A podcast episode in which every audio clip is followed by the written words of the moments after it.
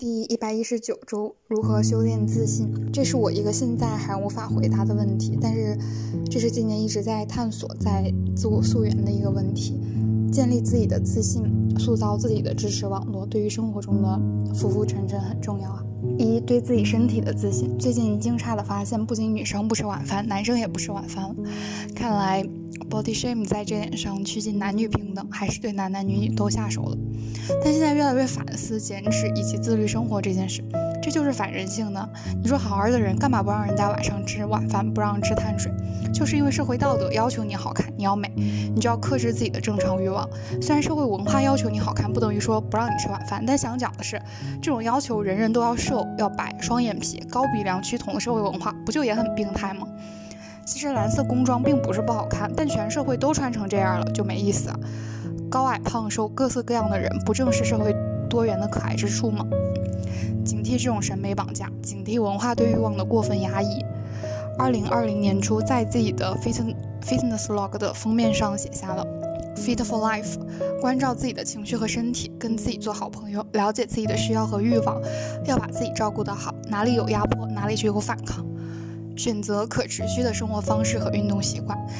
嗯，那在年末复盘今年的生活方式和运动习惯，并没有实现以上的理想状态。最近疯狂长痘到情绪失控，还是想吃让我很上火的零食。事情多起来的时候就会持续不运动，然后愧疚感会一点点爆炸。但是我的愧疚会越来越少，想吃的时候就吃。如果摄入太多糖分或者碳水，确实让身体很有负担，那就接下来几天可以吃的清淡一点，去他的境遇，不要像苦行僧一样的压抑自己。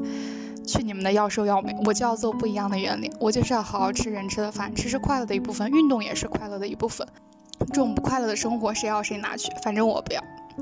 嗯，Fit for Life 最近的那期明信片讲如何在秋冬控制食欲，回答是。不要试图和你的激素或者荷尔蒙做对抗，你斗不过它的。毕竟人类的激素和基因演变多少年，到了今天的这个结构，你这二三十年的生命试图和几十万年的基因做对抗，省省吧。尝试越过激，后面越会变本加厉的反抗。暴食不就是这么来的吗？Winkleding X Y Z 微博说的两句话我很喜欢：吃的健康，持续锻炼，保证睡眠，几乎可以带人走出任何困境。意志力这种东西几乎不存在，与其努力提高自己的意志力，不如给自己创造更好的环境。于是无需调用意志力。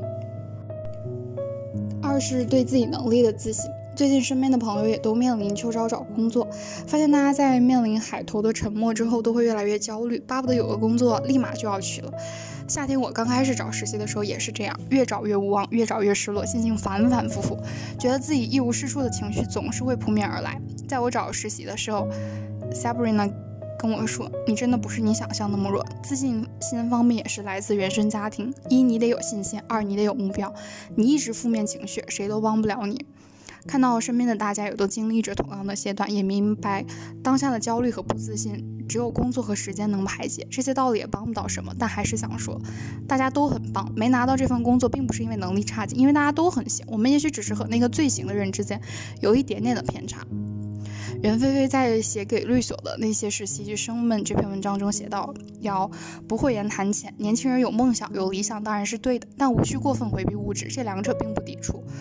首先，爸妈养你这么大，没义务继续养你，你起码养得起自己，不让爸妈担心。然后，你起码要正确认识自己的价值，找一个能够实现自身价值，同时又能充分认可你价值的平台，这才是最紧要的事情。这让我想起一个工作了的朋友。”他工作好几年之后，才发现自己的工资比同级的人都低一点，都是干同样的活儿，凭什么呀？但当年他也是觉得自己有份工作能干，就很感恩戴德了。刚毕业也觉得自己啥也不会，也不好意思谈钱什么的。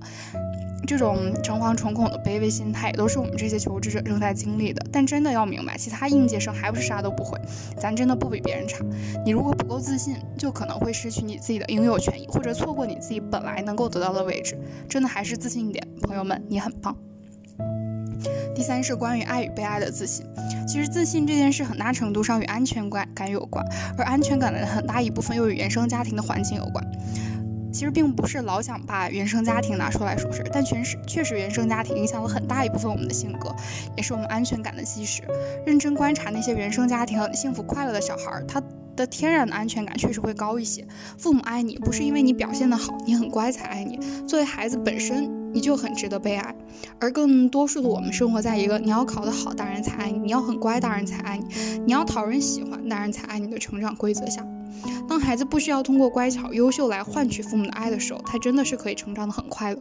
这种充盈的安全感也是他的自信的基石。这也是有时候会想，为什么有的人输输得起，有的人输不起？其实大家条件真的差别很大吗？输了之后都是一无所有，但可能家庭环境好一点的小孩就有从头再来的勇气，因此敢于破釜沉舟，做事可以不管不顾。而有的小孩不能接受失败，于是唯唯诺诺、束手束脚，无法承受从头再来。前者反倒。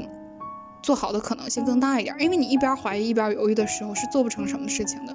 跳下船才能感受到海，在船上徘徊只能偶尔被浪花拍打，却是无法拥抱大海的。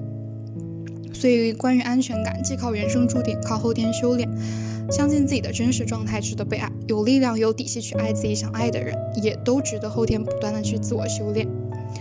虽然关于标题如何修炼自信这个问题无法回答，但还是想讲一点我自己在探索的解答吧。一是正视自己的欲望，其实我觉得这一点还蛮难得的。学校、家庭、社会、老师，老师告诉我们要做对的事情，其实倒不常告诉我们要做你想做的事情。欲望和信心好像不直接相关，但不了解自己的欲望，怎么能了解自己的生活呢？怎么能坚定的大胆的追逐自己所想呢？对自己诚实是被最低估的品质。一个人如果极度坦诚，他是无坚不摧的。二是找到自己的知识网络。第一次听到关于要建立自己的知识网络，是在一个分享会上，嘉宾讨论的话题是独立女性的第二十五个小时。但其实这个是不可能的嘛，所以还是回到了大家如何在工作繁忙的同时，如何对生活游刃有余。一个在读 MBA 还带俩孩子的妈妈就说，没有什么诀窍，放弃自己的愧疚，找帮手，能外包就外包。你想顿顿给孩子做饭，陪上辅导班，还自己读书，那根本不可能。你孩子不会因为这顿饭不是你亲手做的就不爱你，相反，读书对你很重要，你就。去读，你是一个有力量的妈妈，那孩子也能感受到你的能量和爱。没有什么平衡工作和生活，就是选择一部分，放弃另外一部分。通过自己的知识网络得到帮助的，就不要不好意思求人，拜托他人，才能让自己把时间和精力放在有限的事情上，从而把这些事情做好。上面提到的袁菲菲写的那篇文章中还写到了一点，是要找到。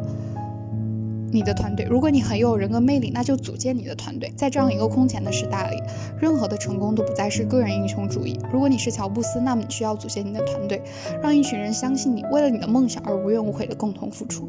如果你不是这么伟大的天才，却依然希望获得天才一样的成功，那么你需要找到一个天才的团队，跟着他，你才更有可能接近成功。所以去年趁年轻去寻找你的伙伴，他们也许是你的发小，也许是你的同学，也许是今天跟你在一起的其他实习生伙伴，或者也可能是某一。一位律师或者合伙人，谁知道呢？未来恰因不可知而美丽，也是讲到关于建立你的支持网络，我很认同这一点的，就是不管在生活还是工作上都非常重要。一直觉得很幸运的是，遇到了很多很好的女性朋友，大家真的互相理解和互相支持，而且他们好相信我，甚至我觉得比我自己还要相信我，就给了我很多力量。另一点我觉得很好就是大家都有自己的思考，可以一起讨论一些话题的时候，就让人觉得每一个人并不是真的是孤岛。最近两年学到的一个自我疗愈的方法，就是当自己很 down 的时候，就跑去找好朋友，让他们夸夸我，就超级管用。以前的我可能脸皮很薄，对这种表达很不好意思，但现在不会了。自己觉得做得好的事就要说，夸我。勇气罐头就是这样一点一点装满的，多多积攒自己的勇气，就可以变得越来越有力量。嗯，第三点就是。建立自己的安全感，最重要的还是找到自己的热爱和兴趣。c o n n y 曾写到关于如何吸引别人，你本身对什么事情真正有热情，就把它展示出来。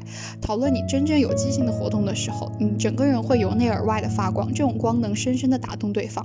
自己的热爱和兴趣才是我们最充实的力量源泉。找到你喜欢的东西，扎进去，让自己快乐起来，你的自信和安全感也会变得充盈，让自己发光，你就可以循环发电啦。